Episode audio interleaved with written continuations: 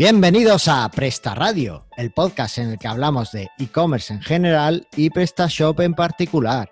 Soy Carlos Cámara, copresentador de este podcast, y conmigo está María Dolores Martínez de Sinderiza, abogada y miembro del selecto grupo de bloggers de Almería Conecta. Hola María Dolores, ¿qué tal? Hola Carlos, buenas tardes. Pues muy bien, muy contenta de estar aquí esta tarde contigo. Bueno, tenía un montón de ganas de que te pasaras por aquí a hablar contigo, ¿eh? Sí, por fin, porque ha costado un poquito, ha costado un poco, pero al final lo hemos logrado. Oye, es que nos liaron que si no, el evento e-commerce, que va a ser, qué tal, que tenéis que estar aquí, que tenéis que patrocinar, que no sé cuánto. Y claro, pues teníamos que apoyar el e-commerce aquí en Almería. Y, Por supuesto. Eh, no, nos han liado, nos han liado. Pero bueno, ya, ya estamos aquí, ya estamos aquí. Oh, qué guay. Bueno, eh, tú a lo mejor no nos escuchas y no lo echas de menos, pero seguro que nuestros oyentes están echando de menos al magnífico Antonio Torres pero eh, no puede estar aquí porque me ha escrito que le ha explotado algo, no sé si en la casa, si es un servidor. Se vamos, que la ha parda, ¿sabes? O si ha sido el coche, no sé. Algo ha pasado y, no puede estar aquí. Lo mismo ha sido que le ha borrado la web a un cliente. Yo de Antonio no me espero cualquier cosa. Ya, ya vendrá él a contárnoslo en el próximo programa. no, no. bueno, se mantiene, se mantiene el misterio hasta el próximo programa. No, claro, pero es que estoy hasta yo en duda porque no sé, no sé realmente qué ha pasado, pero bueno, a ver, a ver qué nos cuenta. Oye, y hablando de contar, ¿por qué no nos cuentas algo sobre, sobre ti? ¿Por qué te he pedido que vengas aquí a, echar un rato conmigo? Pues bueno, eh, mm, porque es un poco insensato. no, eh, vamos a ver. Eh, bueno, yo estoy aquí porque, como sabes, soy abogada y bueno, pues me gusta mucho todo el tema de nuevas tecnologías, de blogs, de comercio electrónico y entonces es un sector en el que eh, me he puesto a desarrollar mi, actividad profesional. Eh, lo sigo lo, un sector que, bueno, eh, al que mm, he ido ampliando ¿no? mi, labor, además porque me parecía un, un paso natural. yo mm, trabajo asesorando empresas asesoramiento legal de empresas y me parece que hoy en día eh, asesorar una empresa y no estar presente en su vida digital no tiene sentido, es quedarte corto. Así que pues me, lancé a esta, a esta aventura. Pues eh, bueno, yo tengo que decir que yo tengo una profunda, siento siempre una profunda admiración por cualquier persona que haya estudiado derecho, ¿vale? Porque me parece un mérito impresionante porque no, me gusta nada, yo soy muy técnico. bueno, no es tan terrible, no es tan terrible. Entonces tengo una profunda admiración por, todos vosotros, además por la capacidad memorística y de, conocimiento de, todas las leyes y demás, a mí me, asombra. Pero además, si es alguien que, se ha preocupado de ir más allá y de hablar y de adentrarse en las nuevas tecnologías, que es, una, es algo diametralmente opuesto ¿no? a, a la rama de derecho, que es ¿No algo ¿No crees, Carlos, que, que, deberíamos ya dejar de llamarlo nuevas tecnologías? Yo creo que ya deberíamos dejar de llamarlo nuevas tecnologías. ¿A cuánto tiempo hace que el correo electrónico está en nuestras vidas?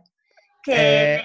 las tres W, las webs están en nuestras vidas. Yo creo que llamarlo nuevas tecnologías ya no me gusta, me, me gusta más. O sea, no, mm, eh, porque creo que ya no es nuevo. Yo creo que ya no es nuevo. La verdad es que tienes toda la razón. Me, has pillado, me has descolocado, ¿eh? pues sí, la verdad es que es así, ¿no? Eh, llevamos con esto, bueno, el correo electrónico en nuestras vidas no, pero creo que es, de 1960 o así, cuando se me dio el primer correo electrónico. Las direcciones web y tal también llevan bastante tiempo. Es verdad que, que, con nosotros no llevan tanto, pero al menos desde el año 2000 hay un uso más o menos. añitos ya, ya, ya llevan. Sí, sí, la verdad es que sí. Y ya presente en nuestro día a día fácilmente desde hace 10.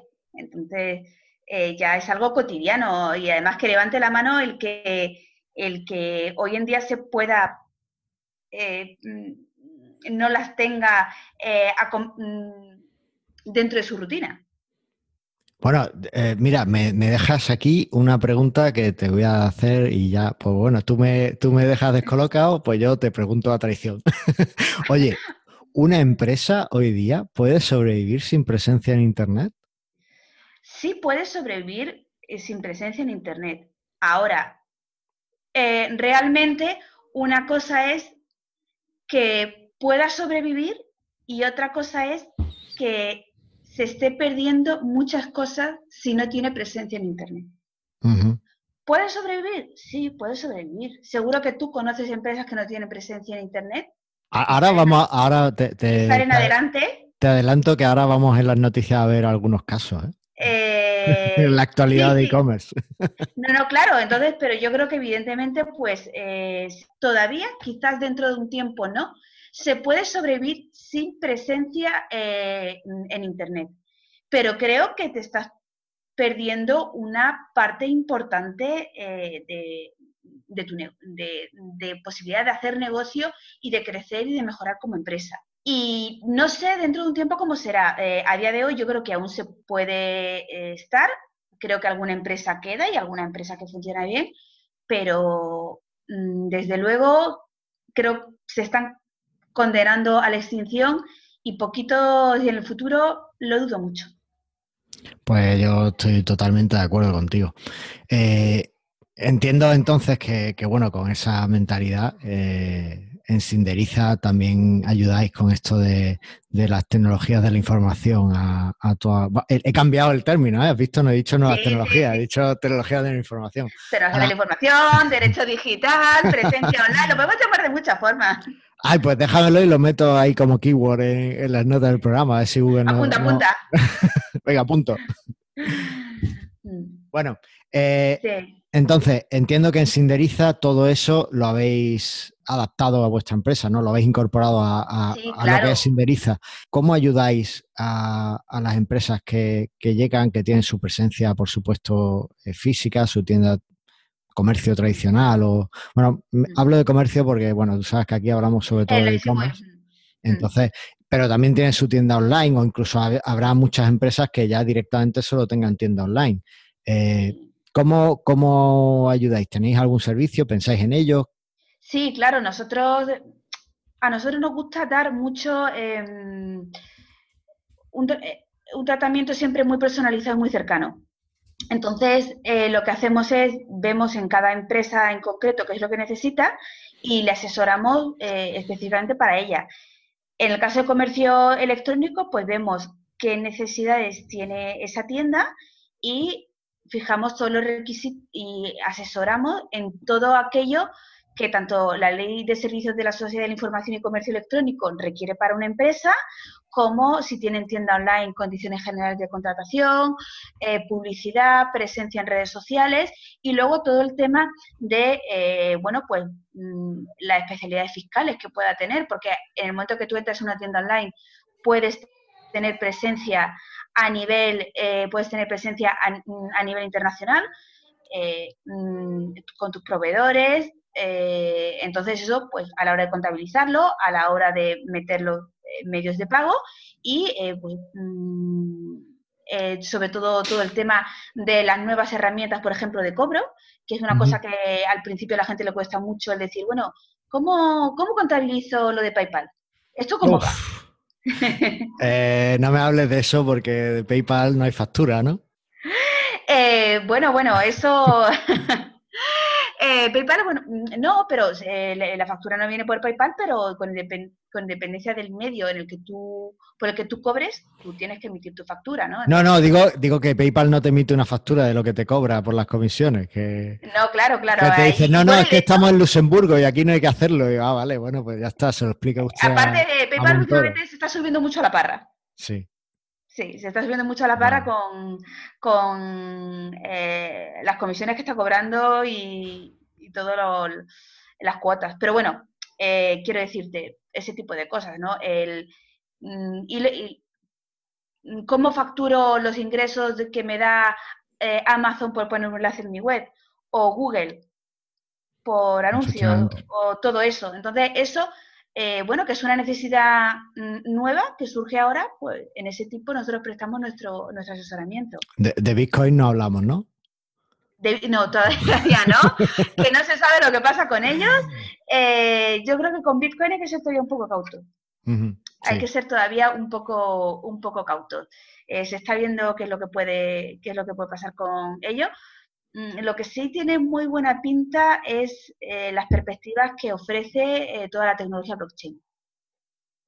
Hmm. Porque al fin y al cabo Bitcoin es solamente eh, una manifestación de la cadena de bloques.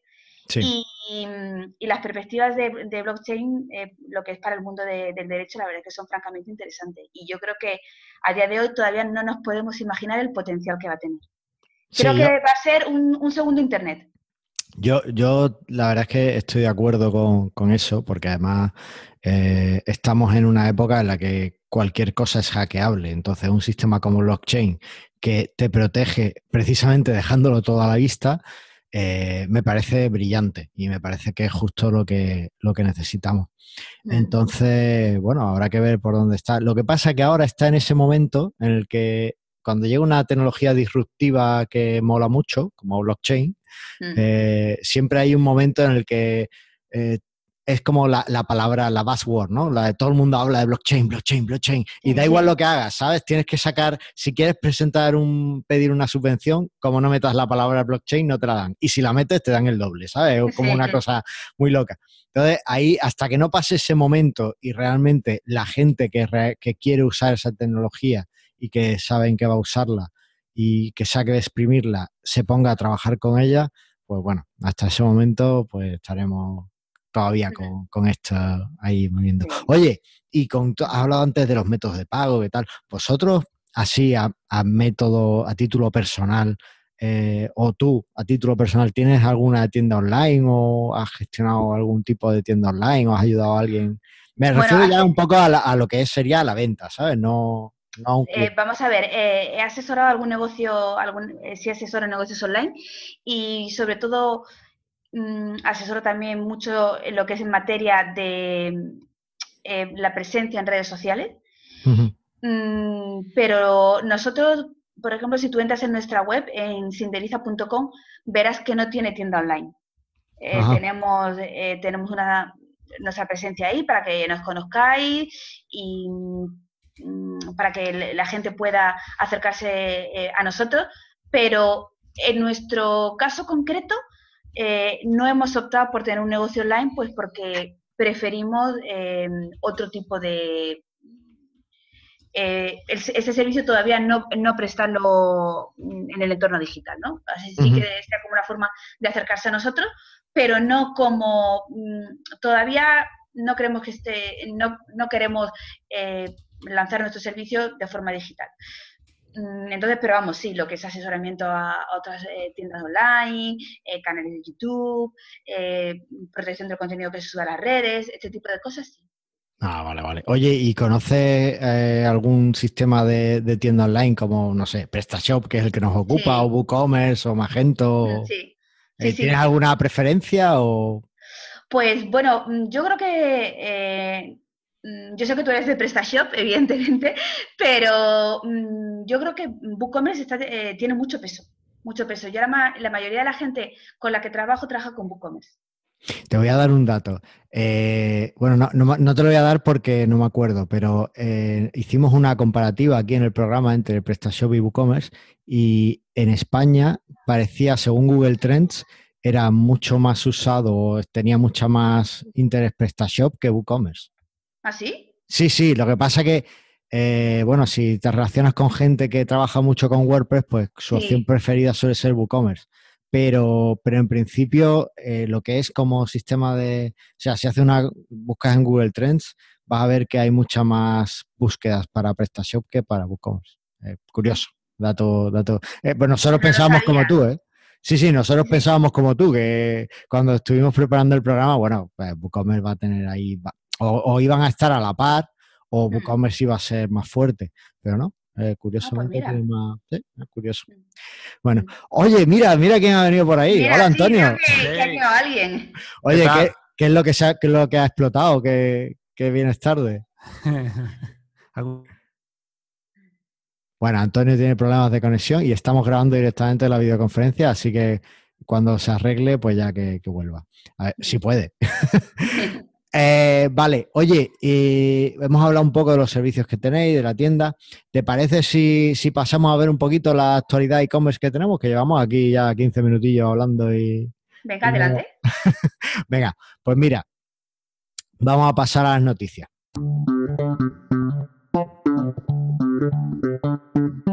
Bueno, la primera noticia que tengo a mí, la verdad es que me ha resultado muy curiosa. Y es que eh, Google ha lanzado eh, el programa Shoppable Ads para competir con Instagram. ¿Vale? Eh, hola Antonio, ¿has vuelto? Se ha ido. Eh, no sé qué ha pasado. Bueno, estamos en directo. Bueno, ¿eh? Estamos en directo, así que. eh, Venga, venga. Por- no sé por dónde vais, pero os sigo Estamos, estamos por, por la actualidad Comer. Estoy comentando eh, que Google ha lanzado el programa Shoppable Ads para competir con Instagram. Eh, no, lo, lo presentó en el último Google Developers, eh, vi la noticia ayer, y básicamente tú sabes que en Instagram ahora, desde hace unos meses, bueno, hace ya casi un año, puedes en las imágenes y tal, puedes darle a comprar directamente Sí. y te lleva a la web del... Pues eh, Google ha dicho, pues yo tengo Google Images, pues yo lo hago. y básicamente lo ha hecho. De momento solo lo está haciendo con algunos vendedores seleccionados, pero pretende plantarle a cara a Instagram en ese, en ese, en esa arena, ¿no? En ese terreno. Así que, bueno, no sé qué tal. Pues ¿Cómo lo ves? yo lo que veo es que lo, lo tiene difícil porque Instagram me está cogiendo muchísimo peso y está ya mu- muy, eh, muy instaurada. Y, pero bueno, es lógico que Google quiera hacerlo, eh, va en su línea de, de funcionamiento, pero ahí Instagram no nos olvidemos que es de Facebook y tiene, tiene una posición fuerte y cada vez más. La verdad es que sí. Antonio, ¿algo que decir? ¿Has comprado alguna vez por eso de Instagram? No, Eh, no, pero eh, casi.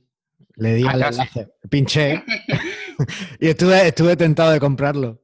Ya te colaron el yo enlace por aquí. lo menos sí que, sí que bicheo mucho. Al final, eh, igual no he comprado directamente a través de Instagram, pero sí me ha llevado a mirar, a buscar y luego a irme a la web del, del anunciante o del, o sea, del- del comercio y comprar después. Bueno, eh, Directamente con, con esa plataforma no, pero sí. Yo es que además hago una cosa muy curiosa en Instagram. y es que cada vez que veo algo que me gusta de publicidad, no, además suele ser publicidad, ¿no? No, no, se lo mando a mi mujer directamente mensaje directo. Y dice que me va a reportar por spammer que me va a banear. me quiere bloquear de Instagram porque dice que nada más que no me digo, bueno, pues si te doy idea para que me regales, ¿qué, qué más quieres? En fin, la vida. Oye, pero no, no hay mucho falso en- Instagram de, de anuncios de que te ponen muy barato y luego es mentira y cosas así. Porque escuché yo hacía tiempo de que había mucho. Es que Instagram no manejo ya apenas. Uy, te estás quedando obsoleto. Eh, no, vamos a ver, eh, yo creo que, eh, que pasa en Instagram como ha pasado por, por otras redes sociales. Sí, hay mucho, pues, mucho falso seguidor, mucha tienda con una oferta muy llamativa que luego resulta no ser tal. Pero ahí es donde, por ejemplo, intervengo yo, ¿no? En, decirle a mis clientes que tienen una tienda online que eso no se puede hacer. que tienen que eh, que tienen que hacerlo otra- de otra manera, que tienen que informar del precio a sus clientes, de las condiciones de compra, de los plazos de devolución, de los métodos, pero que realmente eh, también es que nos encontramos, lo que comentábamos Carlos y yo antes de que, de que tú llegases, nos encontramos que es que, eh, claro, mm, estamos hablando de un mercado global Claro, y, y eso es muy difícil de, de tener controlado. Efectivamente. Es que eh, ahí está ya todo el mundo, ¿sabes? Yo muchas veces los anuncios que ves, algunos sí están localizados, ¿no? Por, por cercanía y tal, pero la mayoría son de, de, pues, a lo mejor una empresa de China, otra de Austria, en fin, hay un montón de, de temas ahí. Bueno, y ahora, eh, tan desactualizados como Antonio, parece que están el 19% de las pymes en México. Así, Ahora entiendo ¿Qué? muchas cosas. O sea, el 19%, no, el 19% no, el 80% de las pymes en México, porque solo el 19% cuenta con una plataforma de venta online. O sea, esto es muy loco, es lo que estábamos hablando antes, María Dolores. Eh, necesitabas una presencia online. Bueno, pues ¿tienes, eh, mm, ¿tenéis muchos seguidores en México? espero, espero que sí. México, no, no, PrestaShop México no se utiliza mucho, por no decir que ¿Ah, no? nada. Lo que más se utiliza es Y- Magento. Y Ahora entiendo por qué hay gente en México. En México hay gente que tú conoces que está allí infundiendo PrestaShop. Yo, Sí. ah, Luego bien. fuera de micrófono te lo diré. Ah, vale, bueno, no sé. Eh, En México no, pero sí, sí tenemos oyentes en, en Perú, en Colombia tenemos, creo que bastantes. Eh, y tenemos algunos más por, por Latinoamérica. O sea que sí hay, Pues- en lo que es Latinoamérica hay cierta presencia. Tampoco hemos mirado mucho, muchos datos y si te digo la verdad, no miro mucho la, demografía de audiencia del podcast. Tenemos alguna herramienta que nos lo dice, pero no, no le he hecho cuenta, la verdad. los que, eh, vuestros oyentes, los que están tan- eh, en España, pero los que están fuera, que no sepan si lanzarse a la, a la presencia en Internet, que miren las estadísticas de las cifras de comercio electrónico en los últimos años, que vean el volumen de negocio que hay en el comercio electrónico y cómo aumenta cada año. Y cuando vean la cantidad de dinero que se genera en Internet, yo creo que se van a lanzar, no sé si con PrestaShop, si, si con BookCommerce, si con No, no, Magento, no, con PrestaShop, con PrestaShop. con PrestaShop, con PrestaShop, por supuesto que con PrestaShop. Eh, pero yo creo que les va a animar a, a- a lanzarse, porque si ves la- las estadísticas de los últimos años, cada año la cifra de negocio es mayor y es una cifra estratosférica. O sea, no. Mira, voy a mirar aquí un momentito. Eh, esta cifra no está del todo, eh, no está actualizada, pero mm, se- eh, la tengo que, que actualizar, pero lo mm, para Sí. darla mm, Vale, vale. Eh, Madre mía, aquí información de, de primera mano, de, directamente de las bases de datos de Sinderiza. que Sí, sí, directo. sí. Aquí En en directo. directo, ya os digo, sé que ha subido, que lo revisé porque tengo pendiente de, de actualizarlo. Eh, sé que, que ha subido en los últimos años. Y a ver, a ver, a ver, a ver, a ver. Ay, María Lores, ¿dónde está esto? Ujujú.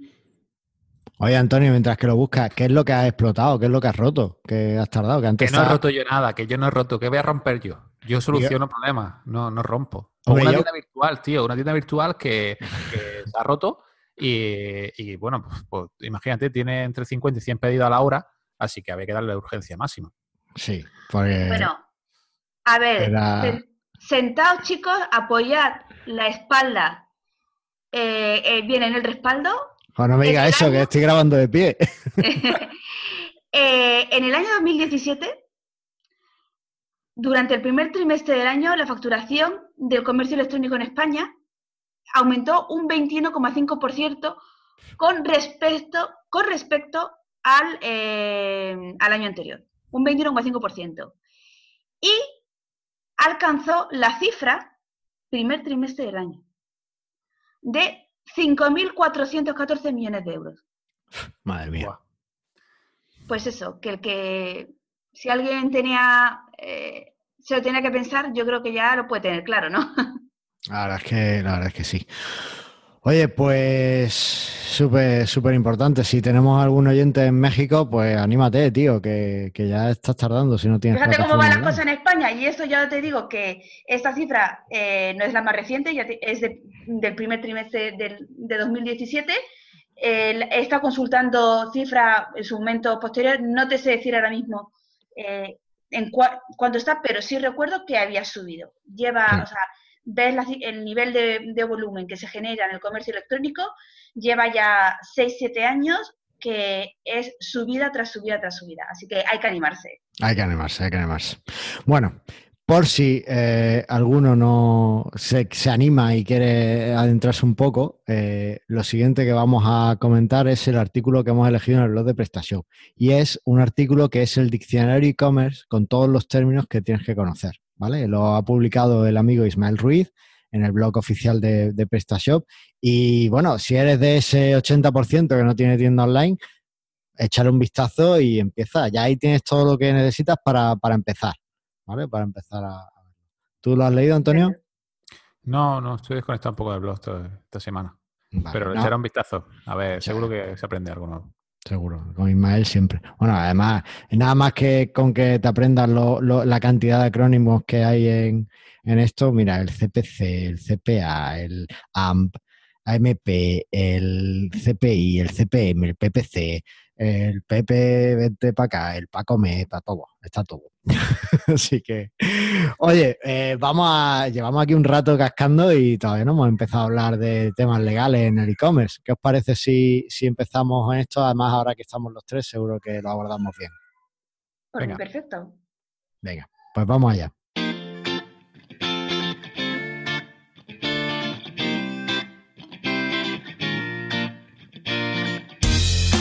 Bueno, eh, lo primero que tengo aquí, bueno, ya siguiendo, enlazamos con esos amigos que, van a leerse el diccionario e-commerce, es eh, una pregunta para María Dolores y es que, ¿qué es lo mínimo que necesitamos para montar una tienda online, María Dolores? ¿Qué es lo mínimo que necesitamos para montar una tienda online? Pues lo mismo que necesitamos para montar una tienda física. sí, eh, Carlos me pone cara así de sorpresa. No, vamos a ver, las obligaciones legales a la hora de, montar una tienda online eh, son las mismas que si tú vas a, eh, prácticamente las mismas que si, tú vas a, vas a eh, en marcha un proyecto mm, presencial.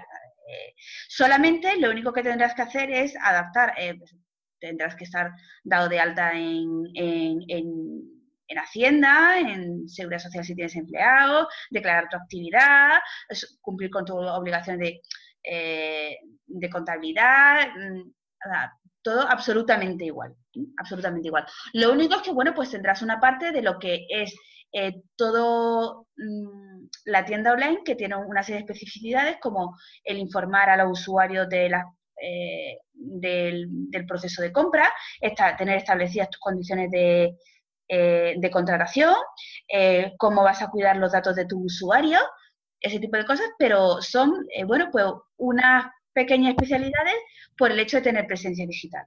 Son, ya te digo, cuando tú abres eh, un, negocio online, tienes las mismas obligaciones legales que si abres un, negocio eh, físico, solamente que, bueno, pues tendrás que hacer unas pequeñas modificaciones.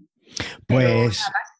Pues muy clarito. He puesto antes cara de sorpresa porque eh, yo, por ejemplo, cuando voy aquí a, una tienda y me compro un móvil nuevo, no me hacen eh, firmar uno que acepto unos términos de compra o, que acepto, bueno, o que acepto la cesión de, mis datos ni, ni cosas de esas. Entonces, por eso he puesto cara de sorpresa.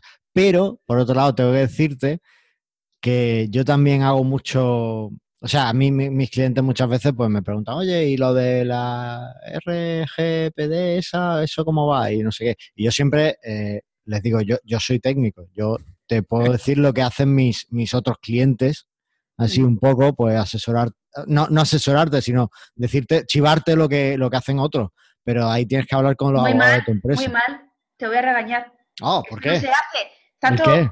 Porque soy una eh, mm, soy una luchadora encarnizada en contra del copia y pega. Ah, no, no, no, no, perdona, te, digo que yo, yo, les digo, les digo que tienen obligaciones legales y que, y que hay gente que lo hace, que las está resolviendo así, pero también les digo, pero cada uno lo hace, porque además es verdad, creo que no tengo dos clientes que me hayan llegado pidiéndome lo mismo con la RGPD.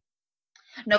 Uno me pedía que, pusiera un botón aquí, un checkbox. El otro que no, que no hacía falta, que como eran empresas que le daba igual. El otro que no sé qué. O sea, no tengo dos iguales. El caso es que yo, yo siempre, por supuesto, le redirijo pues, a su abogado. Y eh, muchas veces, además, eh, me dicen, no, pero es que lo de la protección de datos es un rollo. Y yo, yo les digo, pero vamos, es que eso lo tienes que tener ya es que eso no es de Internet. es, la protección de datos es algo que tú ya, tu empresa, tendría que hacer con todo el mundo. Vamos a ver, y, presentar los modelos trimestrales en Hacienda también es un rollo, y lo tenemos que hacer todo. Claro, pero, pero como eh, Internet es lo que lo pone sobre, lo pone sobre la mesa, pues eh, parece que solo hay que hacerlo si tienes una página web. No, claro, efectivamente. Lo único es que el tema parece que se eh, que coge otra, otra magnitud, que coge otra magnitud, pero en realidad eh, mm, eh, tú tienes que cumplir con la normativa de protección de datos, tengas o no tengas presencia en Internet. Efectivamente. Otra cosa es que si tienes presencia en Internet, pues se, tengas que ese cumplimiento lo tengas que hacer de una determinada forma distinta a mm, que si que si no la tienes. Es decir, si no tienes presencia en Internet, pues no creo que tú cuando vas a la tienda a comprarte el móvil, nadie te va a decir utiliza esta cookie, porque no, mm, para y, recabo estos datos. Porque Oye, pero, lo de aceptar las condiciones de, de, la compra, eso no lo hago cuando compro el móvil, ¿no? Eso está como implícito en el momento en el que. Porque es una, claro, efectivamente, porque, pero tú mm, lógicamente puedes preguntar en la tienda, puedes informarte, eh, mm, si compras un móvil verás las condiciones. Otra cosa es que el papelito que nos dan no lo leamos o no, o no, no lo leamos. Lo mismo que cuando pinchamos en condiciones de aceptar las condiciones de compra, no las leamos o no nos las leamos. Pero eh, realmente está, está ahí. Y, y todo eso, lo que la normativa busca es mm, conceder la mayor protección al consumidor. Curioso. Sí, sí, sí, no, es, así. Además, lo que pasa es que el consumidor muchas veces, eh, pues eso, pues le da a aceptar sin, sin leer los términos de, nada. Así que tampoco. Ahí lo que ocurre es que eh, todos como consumidores tenemos que ir concienciándonos poco a poco em, de que nuestro rol ha cambiado, que tenemos que mm, informarnos mejor. Es decir, mm, si tú tienes una tienda online, tendrás que informar a tus clientes del tiempo que tienen para devolver un producto. Y de, y de las condiciones de Y de las condiciones de devolución, por poner un ejemplo. Pero tú como usuario, antes de comprar un producto, debes mirar cómo lo puedes devolver si luego resulta que no te interesa o que viene defectuoso. Tienes tú también que hacer eh, ahí tu labor. Tienes ahí tú que hacer, eh, mm, tienes que realizar, bueno, pues ese trabajo que hasta ahora, pues muchos, yo tengo una amiga que me dice, mira, que la única que sé que las condiciones de compra eres tú. Correcto. yo, creo que eres la única persona que conozco que, que se lee las, condiciones de compra. Yo sí, yo me las leo, yo además que reconozco que, que el ojo se me va. Eh, pero bueno, por formación profesional, pero que realmente pues ahí, eh, en todos en nuestra faceta de, consumidores, tenemos que concienciarnos y decir, oye, vamos a enterarnos de cuáles son las reglas del juego. Claro. Sí, sí, no, está, está claro. Oye, y volviendo a, ponernos el sombrero de e-commerce en vez del de consumidor, Mira, el caso es que aquí en verdad somos tres. Lo que pasa es que el tercero es el becario y como es un becario no lo dejamos nunca que, participe aquí en directo con nosotros. Le damos una sección que él no la, que él no la graba y tal. Él, solo puede venir cuando estamos grabando a traernos café, ¿vale? El caso, que, los tres pues hemos pensado que vamos a montar un e-commerce, ¿vale? Eh, entonces, tú puedes montar un e-commerce como ¿Tienes que hacerte empresa o tienes que ser, puedes hacerlo siendo autónomo solo o puedes hacerlo bien. O, puedes hacerlo como persona normal sin tener que darte de alta en ningún lado? No, eso ya no. Ah. puedes, eh, puedes hacerlo bien como autónomo o bien como, me refiero, me imagino que cuando me estás diciendo como empresa te refieres a como sociedad. Sí, bueno, una eh, SL o una comunidad de bienes o... Eh, bueno, una comunidad de bienes sería más complicado porque eh, no tiene personalidad jurídica, lo, sería, como persona jurídica lo, normal sería como una sociedad. Ah, ¿no tiene mm. personalidad jurídica una comunidad de bienes? La comunidad de bienes no, la comunidad de bienes no. Y entonces, pues, mm, podrías, mm, lo puedes hacer bien como autónomo, siempre y cuando, pues, desde alta, tanto en, la agencia tributaria como en seguridad social, eh, en impuestos de actividades económicas. de seguridad social también, si voy a estar en mi casa tranquilo, si no, no me, ¿qué me va a pasar en mi casa? estoy, mira, mira, mira qué bonita es mi despacho. Sí, sí, sí, pero bueno, vamos a ver, desde el mismo momento que tú tengas unos ingresos, pues tú tienes unas obligaciones y en función de la facturación que tú tengas, pues tendrás que, contribuir a la, a, la, seguridad social como cualquier otro. Vale, vale. Casa. Mm, o si tienes gente contratada en tu, en tu tienda online, esa para tu tienda online, pues también te, eh, tendrás que cumplir eh, las obligaciones con ellos. No, ahí, eh, o sea, al becario lo tenemos que dar de alta también. No, mientras sea becario, no. vale. bueno, pero tendréis. A que, a ver, las cajas no las voy a cargar yo, las cargará el becario. ¿No, Antonio? ¿O tú vas a cargarlas, no, Antonio? Yo, no voy a cargar nada. Para eso está, ¿no? claro, para eso es el becario. O sea que vale, vale. Perfecto. Oye, no, pero, pues no, no, espera, espera. Yo, no me ha quedado muy claro, la verdad que me interesa. Entonces, con que esté uno dado de alta de autónomo, ¿vale? ¿O se tiene que dar todo el mundo de alta? ¿O tiene que contratarlo? Oye, asesoría, legal no, ¿eh, Antonio? Que se ve ahí. no, vamos a ver. eh, mm, dependerá de que del proyecto que estéis lanzando y cómo lo estéis eh, lanzando, pero evidentemente si es una cosa eh, entre dos o entre tres, pues tendréis que ver si, bueno, podéis, podéis decidir ser socios o que uno sea el jefe y otro su empleado. Eso ya, Antonio, pero, si somos, pero si somos socios, yo me tengo que dar de alta, por ejemplo. Si somos socios. Pon el hipotético caso de que Carlos factura, el becario hace el SEO y yo hago la página web. En el hipotético caso, que no va a ser así. No va a ser eh, El yo me tengo que llevar cajas, no el SEO. yo, me tengo que dar de alta el becario también, o como solo va a facturar Carlos, que es el único que tiene ¿Y tú, eh, tú a Carlos le piensas cobrar algo? yo sí, pero en negro. Ah, no, pues es que lo de, lo de negro, lo de negro, yo no, yo no te recomiendo que lo... no, no, lo digas muy alto, no vaya a ser que tengas algún inspector de trabajo escuchando tu podcast y, tengas un problema. Hombre, si, evidentemente mm, tú también deberías eh, facturar. Vale, entonces o, él me contrata o yo me debería dar de alta, digamos, ¿no? Deberías darte de alta, sí. Vale. Claro, o sea, ahí, por ejemplo, si, si haces, por ejemplo, bueno, yo lo que tengo realmente es una SL aquí con mi mujer, entonces los dos somos administradores solidarios. Y los dos tenemos que estar lado de alta de autónomo, por supuesto. y, bueno, pues ahí lo, tiramos. Pero bueno, eh, ya te digo que los socios seríamos tú y yo, Antonio. El becario a lleva caja. Le daríamos no, no, que el Socio, el socio no, le damos el café. Oye, por cierto. ¿Qué? Eh, regaña al becario que no ha metido el café. Ah. Que estoy aquí y. Pero si lo peor es que a nosotros tampoco nos lo ha traído. está pirado, no sé dónde está.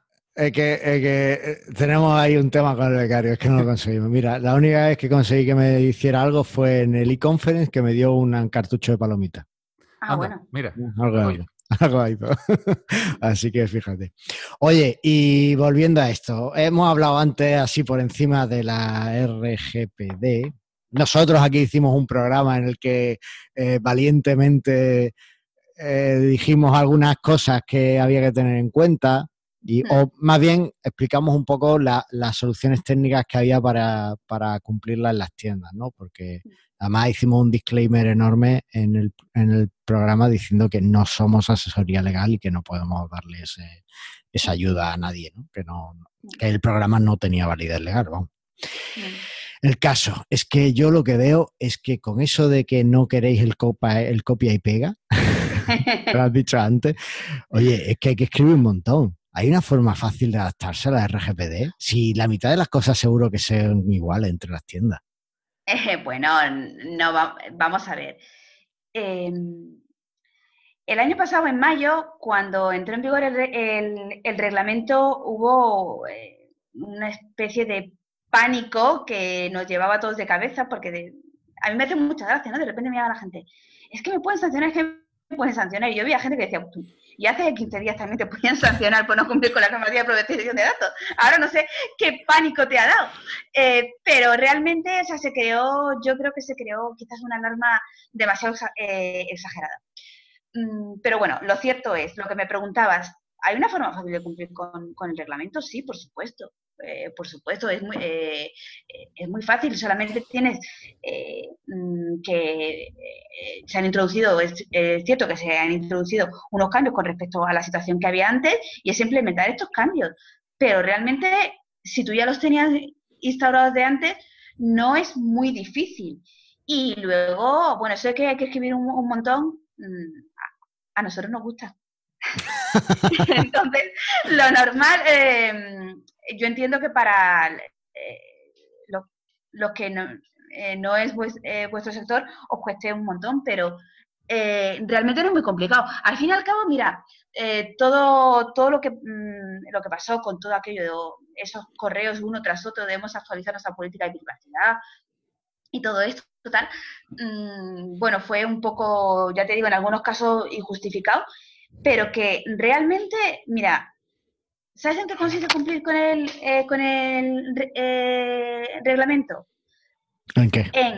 es muy sencillo, es dotarle al usuario de tu web o de tu tienda electrónica de los medios necesarios para que conozca y pueda ejercitar los derechos sobre sus datos. Y darle información previa. Ya está, no es más. Solamente le tienes que decir a tu usuario, mira, esos son los datos que cojo. Los utilizo para esto. Y si no quieres que utilice tus datos y, y si no quieres, eh, quieres cancelarlo o, quieres tal, lo tienes que hacer de esa forma. No es más, no es mucho más. Eh, lo que pasa es que parece mm, mucho más complicado, pero en realidad se trata de eso. Es que como, como, nos han metido tanto miedo, pues yo creo que por eso lo, lo Pero es verdad, es, así, es simplemente ser claro con el usuario, ser transparente. También hay gente a la que la transparencia le asusta.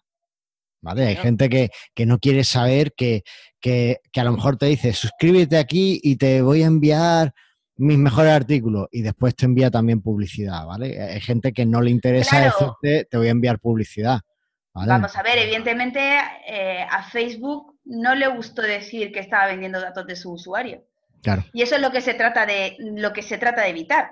Realmente lo que se busca es eso, o sea, que tú sepas eh, que tú activamente des tu consentimiento para que traten tus datos sabiendo para qué se van a utilizar. Pero ¿no crees que hay cosas en las que se pasan un poco? Por ejemplo, eh, he, visto sistemas de comentarios en web en el que hay una casilla en la que te, o sea, después de dejar el comentario tienes que marcar una casilla aceptando que eh, lo que tú escribas ahí va a ser público. Hmm. O sea, estás eh, escribiendo un comentario en una web. No, claro, efectivamente. Mm, o sea, ¿qué esperabas? claro, no, efectivamente. No, ¿sabes lo que ocurre? Que es lo que hemos hablado hace un minuto.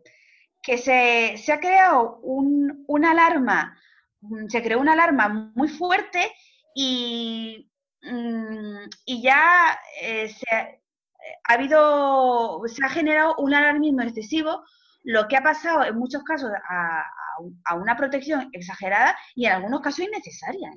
en algunos casos verdaderamente eh, mm, innecesaria. Y ahí también ha sido, pues, eh, yo creo que también la existencia de, un mal asesoramiento. Vale, vale. o, eh, claro, o, el decir, mira, igual no es necesario, pero por si acaso yo me protejo hasta las cejas. Claro. Sí, también, también. Yo creo que la culpa tiene la televisión, que ha metido mucho miedo, y el desconocimiento de, todo esto, porque realmente la mayoría de las cosas ya había que cumplir anteriormente, pero no lo cumplía ni Dios. Eso era mm. así. Hoy en día, yo creo que la RGPD la cumple muy poca gente, pues antes menos todavía. El desconocimiento que ha hecho en la. Y, claro, los medios de comunicación que nos han metido del año pasado mm, con un miedo a todo el mundo y todo el mundo se pensaba que a partir del 26 de mayo iba a estar todo el mundo denunciado. Sí. Y el que no lo cumplía primero era Google y pasaba de todo. Pero bueno, eso. Eh, el otro día, por, comentar un caso que me resultó súper curioso, eh, en uno de, mis. Una, tienda online que, me encontré, a la hora de, hacer el pago, o sea, en PrestaShop, era un PrestaShop, ¿vale? Además, eh, tú hacías tu pedido y le dabas a y en PrestaShop puedes elegir los diferentes métodos de pago. Bueno, pues antes de elegir el método de pago, te decía que podías que tenías que aceptar que se iban a compartir tus datos con la pasarela de pago. Sí, con la tarjeta de crédito y tal. Eso yo no lo había visto nunca. Pero es que, por ejemplo, si eliges transferencia bancaria, es que no vas a compartir, la tienda no va a compartir datos con, el banco. Eres tú el que le enviarás una transferencia a través del banco. Es la tienda la que te va a compartir sus datos bancarios, no al revés. Y, y, por ejemplo, en el tema de las pasarelas de pago, realmente por ejemplo, el pago con tarjeta de crédito típico o el pago de PayPal, realmente eh, no hay tampoco, la tienda no comparte datos del usuario, comparte datos de la compra, eh, tanto en cuanto al valor monetario, eh, en algunos casos los artículos y demás. Si es PayPal, puede es la, famosa anonimización, ¿no? De la que se habla. Claro, toda la pasarela de pago. Que tú no puedas, sí, que tú no puedas saber esos datos a quién corresponden. Bueno, Tenga los pues datos mínimos. Mm esta tienda online te pedía eh, aceptación para algo que, para dar un dato con el que no te va a identificar nunca la, tienda, eh, la pasarela de pago. O sea, era bueno, porque un poco lo que decía Antonio de, lo que ha pasado. Mm, y realmente ahora no hemos encontrado una situación que se ha pasado a matar mosquito a cañonazo. Sí, efectivamente, la verdad es que sí. Por decirlo coloquialmente. Ojo, eso no, no hay que restarle importancia, es decir, cada vez se acumulan más datos, cada vez manejamos más datos y es normal que los, los protejamos como es debido y que, y que informemos al usuario de qué vamos a hacer con, con esos datos y de que le demos la oportunidad de que en el momento que no quieran que los tengamos, eh, pues eh, lo puedan, nos lo digan y, se acabe. sí, bueno, hay, hay, que dejar los datos guardados, ¿no? Por un, un tiempo, un espacio de tiempo. Mientras los necesites. Pero no hay un tiempo legal en el que tienes que guardarlos sin poder usarlos. ¿Mm? O sea, lo digo por el tema de, no sé dónde he leído que, por ejemplo, si un usuario me solicita que quiere que borre sus datos, eh, no, no, puedo borrarlos, sino que los tengo que dejar inactivos, es decir, no puedo utilizarlos en ningún caso, pero tengo que dejarlo pues dos, tres, cuatro, no sé cuánto años por si hay algún requerimiento legal de, no sé. Eso sí, eso sí tiene factura, ¿no? Si tienes factura tienes que guardar durante dos años y por lo tanto tienes que Creo, ¿no? Ah, ah vale. Antonio, así. Vale, bueno, teníamos, yo tenía yo al, experto legal en casa. Fíjate, y no te has el experto legal, si yo soy el que Te quiero cobrar negro, ¿qué me estás contando? Oye, eh, estamos hablando mucho de, la parte que a lo mejor nos fastidia más o que nos causa más trabajo como, gestores de tienda online y demás, pero también eh, las leyes tienen una cosa eh, muy buena y es que nos protegen no solo a los consumidores, que también, sino también nos protegen como, como empresarios. Y es que hay un tema y es que hay mucha gente que hace marketing de contenidos. Vosotros en Sinderiza creo que también lo hacéis porque tenéis un blog bastante activo que he visto por ahí que tiene varios artículos y demás. Pero claro, eh, ¿qué pasa cuando viene aquí el, listillo de turno que te coge el contenido, le pasa un spinner y ya se ha creado y encima posiciona mejor que tú? Eh, ¿Qué hacemos? ¿Cómo, ¿Tenemos alguna forma de protegernos contra esa copia de contenido? Claro, eh, por supuesto que tenemos una forma. Bueno, existen sistemas que lo que hacen es,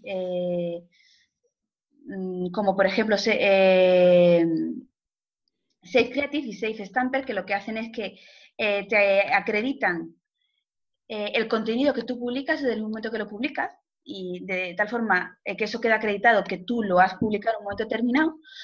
Y así, y, y, bueno, además existen otras formas lo que ocurre es que, bueno, no vas a estar yendo a un notario que te levante un acta de tu local cada vez que publicas un post. pero bueno, caro. claro. Eh, y aparte es un poco operativo. Mm, pero sí es cierto que, bueno, que existen sistemas que lo, que hacen es que eh, acreditan eh, la, autoría del contenido que tú publicas en la web, con lo cual, si alguien copia tu contenido, pues tú evidentemente puedes, puedes reclamarle pues en, primer lugar, pedirle, pedirle que deje utilizarlo. Y si no lo hace por las buenas, pues bueno, apretarle un poquito más las tuercas para que, para que, no, para que no lo haga. Se puede, se puede hacer.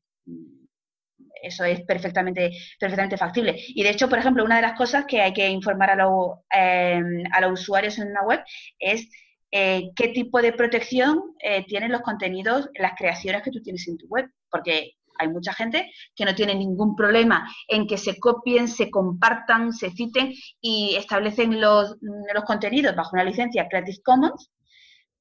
Y hay gente que dice, no, mi contenido es mío y tengo todos los derechos reservados. Entonces ahí podemos eh, tendremos que mirar cuando nosotros nos interesa un, un, contenido que está publicado en la web y si alguien nos copia, ¿qué pasa? A mí me ha pasado.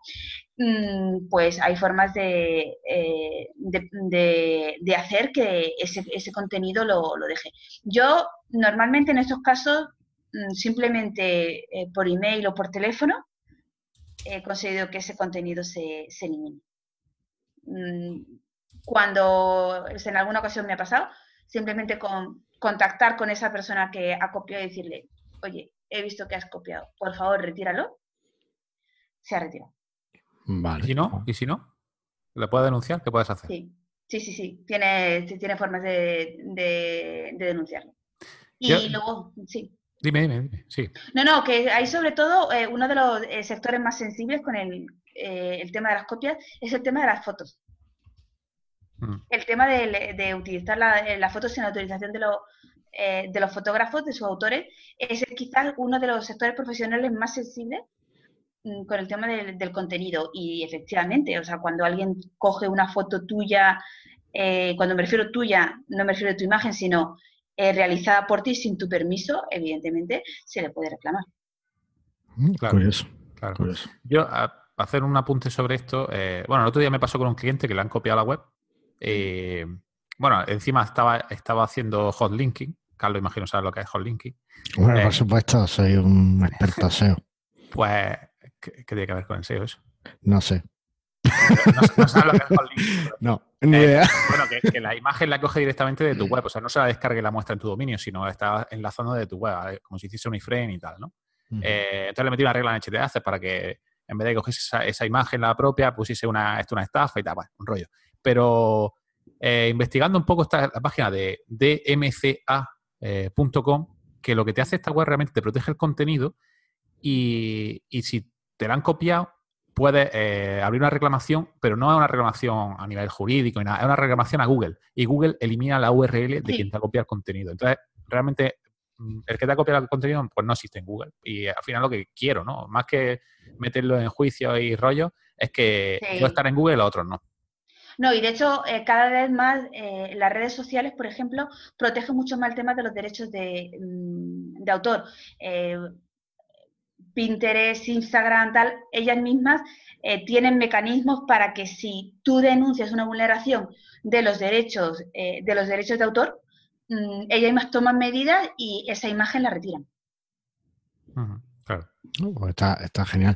Oye, y además del contenido, pues hay, bueno, o sea, te lo voy a decir. La empresa que, vamos a montar eh, se llama El Café del Becario, o sea, la, tienda online. Y, claro, vamos a vender café. Eh, entonces, claro, el Café del Becario, pues suena, suena genial.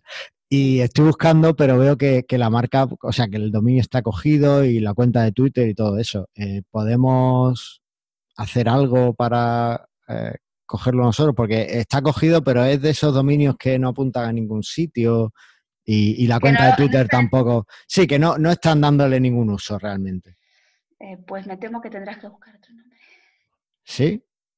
Y si pues creo una empresa con ese nombre, ¿no puedo eh, conseguir recuperarlo? Eh, vamos a ver, los que hayan comprado ese nombre, ese dominio, o sea, ese dominio será propiedad de alguien. Que no lo esté utilizando no significa que tú, que tú lo puedas utilizar en su lugar. Puedes intentar contactar con él y comprárselo.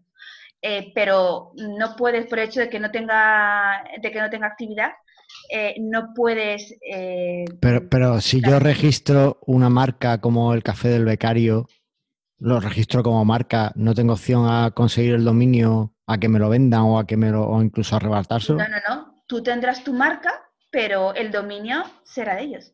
Y entonces, si yo fuera Coca-Cola y alguien compra Coca-Cola.es por casualidad, no hay forma de que Coca-Cola. Eso a Coca-Cola no le pasa. Oye, a Google le pasó, ¿eh? A Google le pasó hace un par de años. Sí, no, no, pero... Eh, ellos, lo solucionaron con un acuerdo económico, pero pasó, Sí, sí, sí, no, claro, pero ¿cómo lo solucionaron con un acuerdo económico? Eh, no, ahí tendrías que ponerte en contacto con, los dueños y, adquirirlo. Vale, o sea que no hay, ninguna protección a la marca en ese sentido, ¿no? No, el problema, vamos a ver, ahí, Carlos, lo que ocurre es que ellos han llegado antes que tú. Entonces, la protección la tienen ellos. Eh, si tú registras la marca, tendrás la marca, pero no tendrás el dominio. Vale, es que eh, en, Instagram o en Twitter sí es verdad que, sí puedes solicitar que, te den el nick, que, te lo devuelvan, entre comillas, ¿no? Si, si la cuenta que lo está usando no tiene... Claro, porque eso ya, entra, dentro de las condiciones de uso de... De cada plataforma. las condiciones de uso de cada red social, que una red social puede decir, bueno, aquí alguien tiene eh, acogido el nombre de una cuenta, no lo está utilizando, evidentemente a, las distintas redes sociales lo que le interesa es que las cuentas estén activas. Entonces, sí te puede decir, pues mira, si este usuario no está utilizando su cuenta, eh, ningún problema. O sea, el, me tendrán establecido el tiempo máximo de inactividad para pasárselo a otra persona y, ya está. Y entonces ahí sí podrás acceder. Pero si no, eh, realmente eh, tendrás que, eh, o que buscar otra forma. Ya sabes, pon un guion, pon cafedelbecario.com en lugar del café del becario. Eso ya sabes que da, lugar a, tener que, que poner a funcionar la imaginación. Nada, eh, café y fotocopia, sí, ya está. Sí. Oye, pues está, está curioso. Yo seguiría aquí charlando, pero es que se nos va todo. Te he prometido que te iba a robar solo. Yo únicamente un, un, tip para sobre lo que me acabas de decir.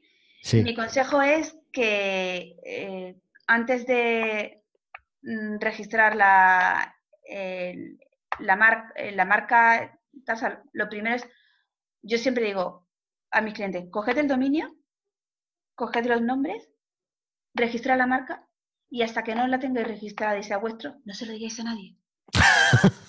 vale. Vale, Lo primero, yo creo que, o sea, lo primero ante un, eh, tal y como tenemos la situación hoy en día, cuando se, se va eh, a lanzar a mm, cualquier negocio, yo siempre digo, registrad la marca lo primero. Registrad la marca lo primero. O sea, si ya tenéis, si ya tenéis el dominio, coged el dominio, eh, coged el, dominio corriendo, eh, coged las cuentas corriendo en las redes sociales y registrad la marca. Lo primero, antes de que lo sepa, nadie. Vale, pues gracias. Pues ya, la has liado, Carlos. Ya, la has liado. O registra la marca esta noche o esto ya no funciona. Bueno, da igual, ya que le busque otro, ya buscaremos otro nombre. sí, tampoco tenemos el café todavía, tenemos que hacerlo. A ver si el becario se pone a plantar los granos, porque madre mía. Oye, pues vamos a dejarlo ahí. Se me queda en el tintero una cosa, pero que yo creo que da para, para episodio aparte. Eh, que bueno, otra pues, hablar de... Problema. Eso te iba a decir. Que Yo estaré encantada si, me, si queréis volver a invitar, de volver a charlar un rato con vosotros. Pues sí, sí, vamos, yo casi que te daría fija. Es, más, si no parece Antonio, te digo que lo hubiera echado en mitad del programa. Pero ha parecido ya no puedo, además es más grande que yo, así que no puedo, no puedo pasarme mucho. Oye, pues mil gracias. Eh, si quieres, quédate y vemos el, el feedback, ¿vale?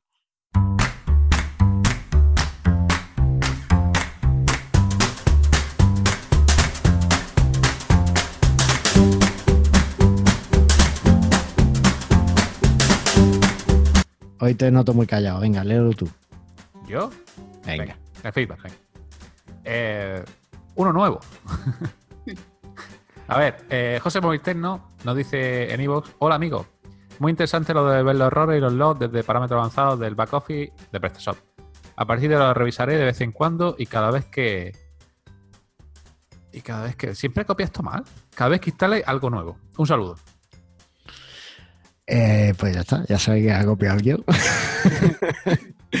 pues sí, la verdad es que eh, hicimos un programa sobre los logs de errores, ¿no? Que, Estuvo bien. Que bueno, pues contamos algunas cosillas que PrestaShop te, lo, te los muestra, te permite verlos directamente desde el panel y puedes encontrar fallitos y, arreglar cosas que no sabes que están funcionando mal. O sea que, bueno, que ahí, ahí queda. Oye, eh, María Dolores, yo ya lo he dicho, que encantado de tenerte, pero estoy seguro de que muchos de nuestros oyentes, eh, al escucharte, pues se han planteado muchas cuestiones o han visto que tienen que mejorar cosas en su tienda online. ¿Vosotros podéis ayudarles en Sinderiza?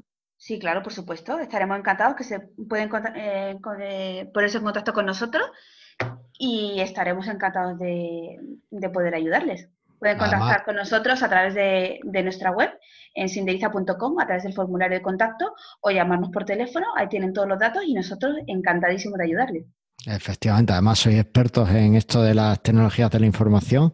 Pues muchísimas gracias, María Dolores, por estar aquí. Espero que hayas estado a gusto y, estaremos encantados de que, vengas a hablarnos más sobre, sobre mm. temas legales, que es algo que no le prestamos mucha atención en nuestras tiendas online o no tanta como se requiere y es súper importante porque lo único que puede pasar es que te pillen con, a calzón bajado y eso, y eso nunca le gusta a nadie. Así mm. que listo. Muy bien, pues muchísimas gracias. Pues nada, Antonio, que ya, ya está vendiendo tu tienda online otra vez ahí a saco o no? Hombre. ¿O tienes, que irte otra vez? No, ya está, ya está. arreglado, arreglado. Porque eh, tú sabes que, aquí lo que queremos es... Que vendas más. Más. Nos vemos la próxima semana. No.